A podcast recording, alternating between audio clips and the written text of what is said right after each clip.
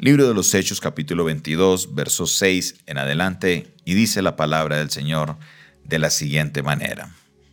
Pero aconteció que yendo yo al lugar cerca de Damasco, como a mediodía, de repente me rodeó mucha luz del cielo y caí al suelo y oí una voz que me decía, Saulo, Saulo, ¿por qué me persigues? Y yo respondí entonces, ¿quién eres, Señor? Y me dijo, yo soy Jesús de Nazaret, a quien tú persigues. Y los que estaban conmigo vieron a la verdad la luz y se espantaron, pero no entendieron la voz del que hablaba conmigo. Y dije, ¿qué haré, Señor? Y el Señor me dijo, levántate y ve a Damasco, y allí se te dirá todo lo que está ordenado que hagas. Y como yo no veía causa de la luz, de la gloria de la luz, llevado de la mano por los que estaban conmigo, llevé a Damasco. Entonces uno llamado Ananías, varón piadoso según la ley, que tenía un buen testimonio de todos los judíos que allí moraban, vino a mí y acercándose me dijo, hermano Saulo, recibe la vista. Y yo en aquella misma hora recobré la vista y lo miré. Y él dijo, el Dios de nuestros padres te ha escogido para que conozcas su voluntad y veas al justo y oigas la voz de su boca, porque serás testigo suyo a todos los hombres y de lo que has visto y oído. Ahora pues, ¿por qué te detienes? Levántate y bautízate, lava tus pecados, invocando su nombre. Y me aconteció, vuelto a Jerusalén, que orando en el templo me sobrevino un éxtasis, y le vi que me decía, date prisa y sal prontamente de Jerusalén, porque no recibirán tu testimonio acerca de mí. Yo dije, Señor, ellos saben que yo encarcelaba y azotaba en todas las sinagogas a los que creían en ti. Y cuando se derramaba la sangre de Esteban, tu testigo, yo mismo estaba presente y consentía en su muerte, y guardaba las ropas de los que me le mataban. Pero me dijo, ve, porque yo te enviaré lejos a los gentiles. Y le oyeron hasta esta palabra. Entonces alzaron la voz diciendo, Quita de la tierra a tal hombre, porque no conviene que viva. Y como ellos gritaban y arrojaban sus ropas y lanzaban polvo al aire, mandó el tribuno que le metiesen en la fortaleza y ordenó que fuese examinado con azotes para saber por qué causa clamaban así contra él Amén. Vemos en esta porción bíblica un testimonio. Pablo abre su corazón en su defensa para poder eh, expresar cuál es la razón como él tenía derecho, cuál es la razón por la cual los judíos le perseguían, cuál es la razón por la cual ellos tenían tanto en contra de él. Y él empieza a contar su testimonio, cómo él iba camino a Damasco, de cómo él iba eh, en su caballo y se apareció en plena luz del día, en mediodía, una luz que le resplandeció y lo ensegueció a él y a todos los que estaban con él. Y esto es algo bien interesante porque él mismo está diciendo, yo fui testigo de cuando se derramaba la sangre de Esteban, yo estaba ahí presente. Es más, nos dice el libro de los hechos que le llevaron las ropas de Esteban a los pies de Pablo. Y esto no es una versión que se la acusaron o se la acuñaron al pobre Pablo, ¿por qué lo acuñan así? No, el autor del libro de los Hechos es un discípulo directo de Pablo, es el evangelista Lucas, así que no existe duda de que esta sea un testimonio verdadero. Ahí estaba presente Saulo, ahí estaba presente, él era un perseguidor, pero resulta que de ser este varón perseguidor pasó al otro lado ahora era uno de los que estaba siendo perseguido. De ser un varón perseguidor, pasó ahora a ser perseguido. De ser un perseguidor, ahora pasó a ser perseguido. En otras palabras, el que me perseguía, ahora lo persiguen. El que me perseguía a mí, o sea, para nosotros los cristianos, el que me perseguía resulta que ahora también es perseguido conmigo. ¿Por qué esto me llama mucho la atención? Porque muchas veces nosotros tenemos la tendencia de señalar, de tildar a aquellas personas que son duras para aceptar el Evangelio. Aquellas personas que le han hecho mal a la iglesia los tendemos a señalar y tendemos a separarlos. Le garantizo que ninguno de los apóstoles se le hubiera ocurrido de ir a decir, voy a ir a evangelizar al apóstol Pablo. A ninguno. Ni a Pedro, ni a Juan, ni a Jacobo. A ninguno se le hubiera ocurrido decir, vamos a evangelizar al asesino de Esteban. No, a nadie. Eso sería una locura.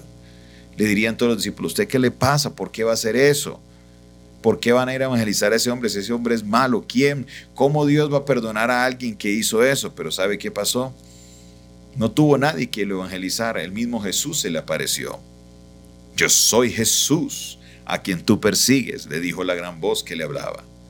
Yo soy Jesús. Y apareció Jesús y aquí hubo un encuentro con Jesús. Ha sido una frase muy constante desde el inicio del año, aún desde diciembre hablábamos una frase que decíamos, un encuentro con Jesús. Y Pablo tuvo su encuentro con Jesús. Pablo tuvo su momento con Jesucristo y llegó y fue transformado de una manera tan drástica que cuando él se fue a Jerusalén a presentarse a los apóstoles, resulta que los apóstoles le tenían miedo. Dijeron, este vino a camuflarse para saber dónde estamos y ahora viene a perseguirnos. Así le tenían de miedo a Pablo. Así le corrían a este hombre porque sabían que este era un hombre que había causado mucho daño. Decía en la Biblia que él los sacaba arrastrándolos de las casas y los hacía blasfemar, que a, muchos también ejecutó. La idea de él era que ellos negaran a Cristo, pero sabe que él tuvo un encuentro con Jesucristo. Aleluya. Nosotros como creyentes tenemos la tendencia a señalar, a tildar, a decir, es que esta persona sí, es que esta persona no, y nos convertimos en jueces de nuestro hermano y pensamos que porque una persona es demasiado mala no merece el Evangelio. Pero sabe que Jesús piensa todo lo contrario. Jesús vino a rescatar lo que se había perdido lo que muchos habían desechado. La piedra que fue desechada vino a ser una piedra angular. Es la historia, se está refiriendo a Cristo. Cristo fue esa piedra que fue desechada por los, por los judíos, pero ¿sabe qué? Esa piedra ahora se ha convertido en una piedra angular alrededor del mundo. Hoy quiero decirle, mi hermano y mi hermana, hoy quiero decirle a todos ustedes que aquellas personas que ustedes tienen en sus familias, que han vituperado, que han hablado, que han hecho cosas en contra de que ustedes puedan permanecer en el Evangelio. Serán las personas que llegarán a los pies de Cristo y serán esas personas que saldrán a defenderte y harán una obra maravillosa para la gloria de Dios porque tendrán un encuentro con Jesucristo. Aleluya aquellos jóvenes que han sido despreciados por muchos, que no, eso nadie los va a rescatar, ya eso está en la droga, están perdidos, no hay nada que hacer por ese muchacho. ¿Sabe qué? Tenga fe, mi hermana. Tenga fe usted que es la abuela, la tía, la mamá de un joven que está en esta condición porque Dios lo va a levantar y lo va a colocar para que le sirva a él y lo va a hacer una obra poderosa porque aquellos que antes hablaban mal ahora hablarán mal de ellos porque también estarán locos como nosotros. Aleluya.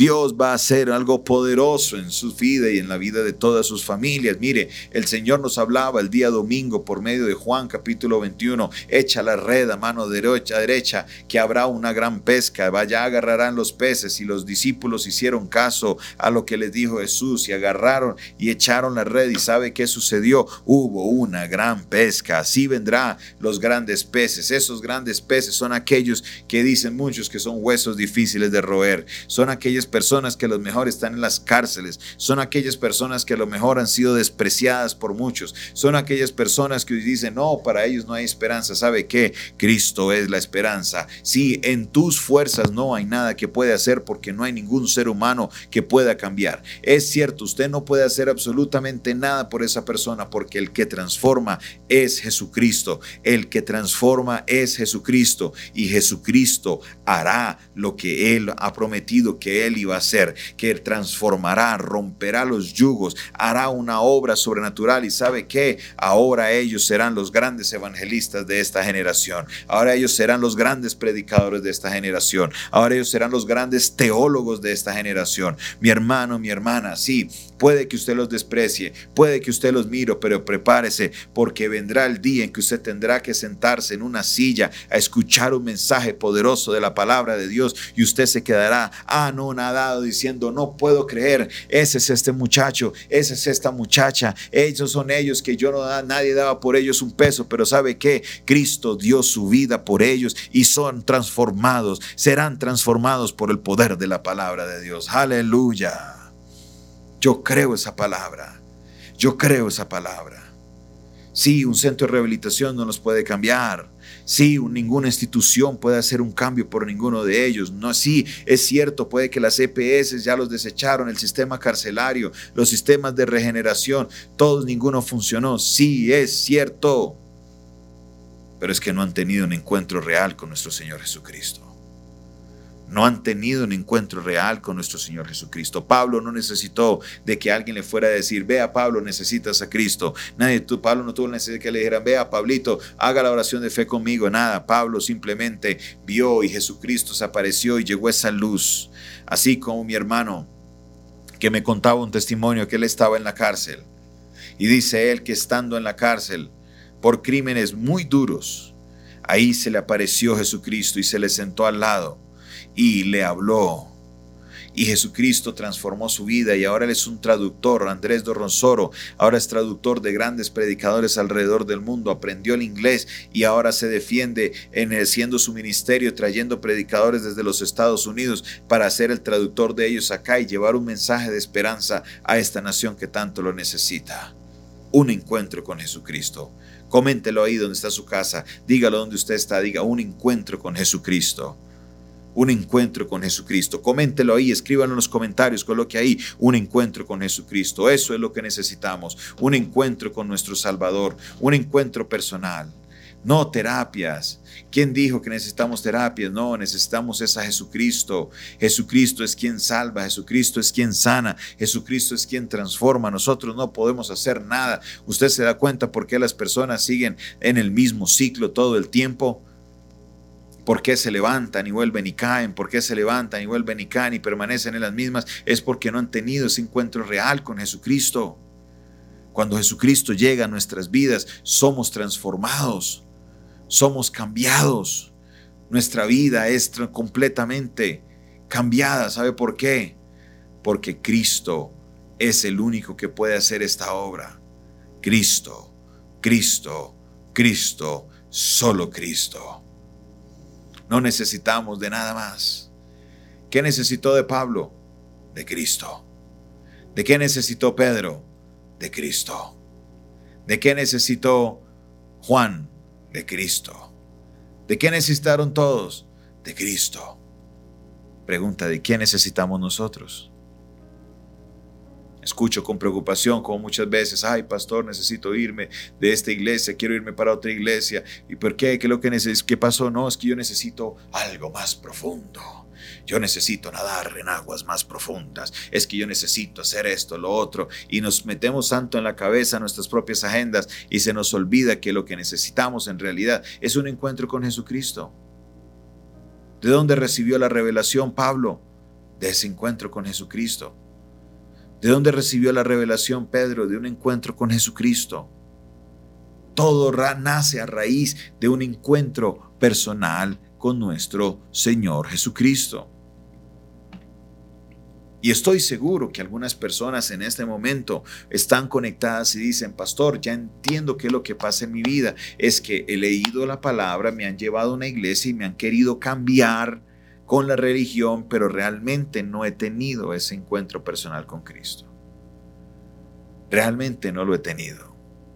Quiero decirte que hoy es el día que tú necesitas tener ese encuentro con Cristo, que necesitas emprender esa búsqueda de decir, necesito un encuentro con mi Señor Jesucristo. Él es quien te va a cambiar. Si sí es cierto, y mire, con esto voy a entrar en, en aguas bien profundas. Para los que les gusta que toquen aguas profundas. Hay muchos cristianos que viven en esos ciclos, pero los viven en privado, porque han aprendido a ocultar su pecado. Han aprendido a ocultar, aún ministros, predicadores, evangelistas, pastores, han aprendido a ocultar su pecado. Y a pesar de que públicamente se presentan como personas que viven en santidad o como personas que están viviendo una vida cristiana en su vida privada, están pasando esos mismos ciclos que a lo mejor el drogadicto que tiene un ciclo en público, o que la persona que se la pasa fiesteando, o aquellas muchachas que eh, viven una vida muy fácil. Pero pecado es pecado, así ni siquiera sea pecado sexual. Mientes y nadie se da cuenta. Robas y nadie se da cuenta esos son esos ciclos y quiero decirte, así el mundo crea de que estás bien, tú necesitas un encuentro con Jesucristo. Sé que has llegado aquí, me estás viendo y dices, yo estoy cansado de ese ciclo de caer en lo mismo, es que necesito un encuentro con Jesucristo. El encuentro con Cristo va a ser ese encuentro que realmente va a cambiar tu vida. Deja de tratar de hacer que la terapia, que es que va a hacer un ayuno de 50 días para que Dios me cambie, que voy a hacer 5 días de vigilia derecho, que es que tengo que hacer un discipulado. Mire, todas estas cosas son buenas, pero no son las que cambian. El que cambia es Cristo.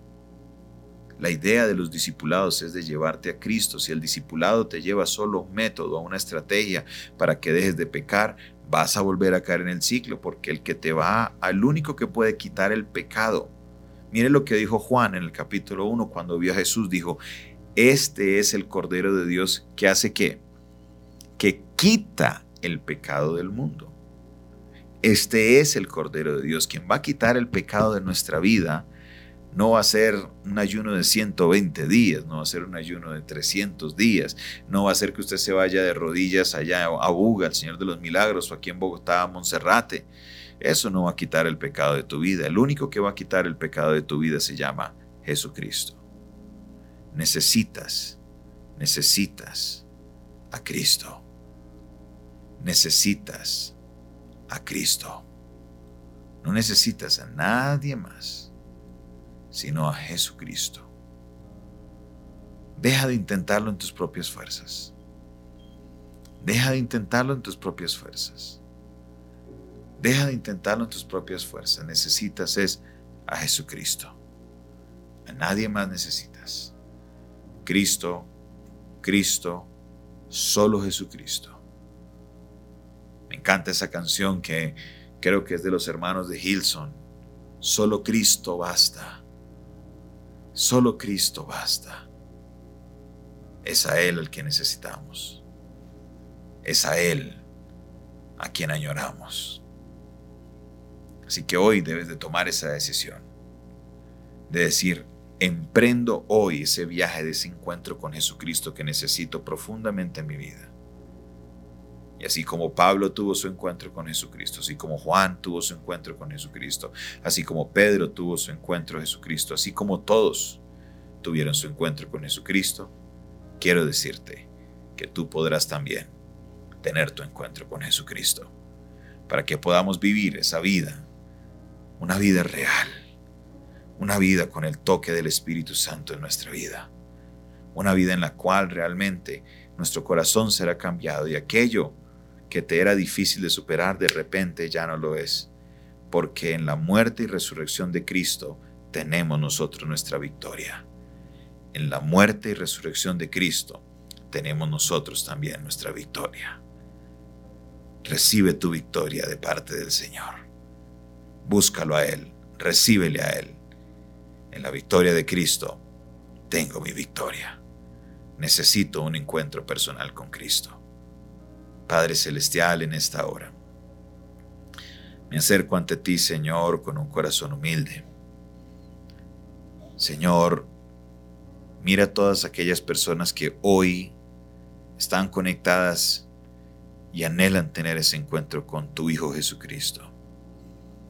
Tú lo enviaste al mundo para eso, para que Él pudiera, Señor, alejarnos de nuestro pecado.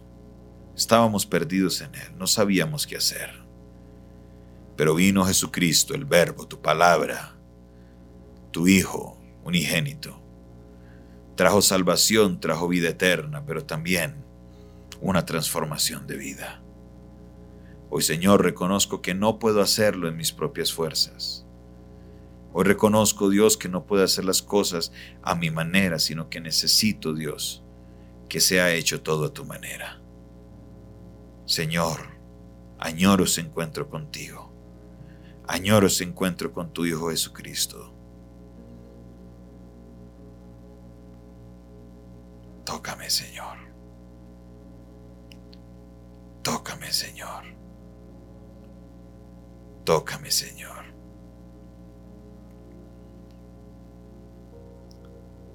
Nos acercamos a ti, Señor, con un corazón contrito y humillado, sabiendo, Señor, que tú cambiarás, tú me transformarás.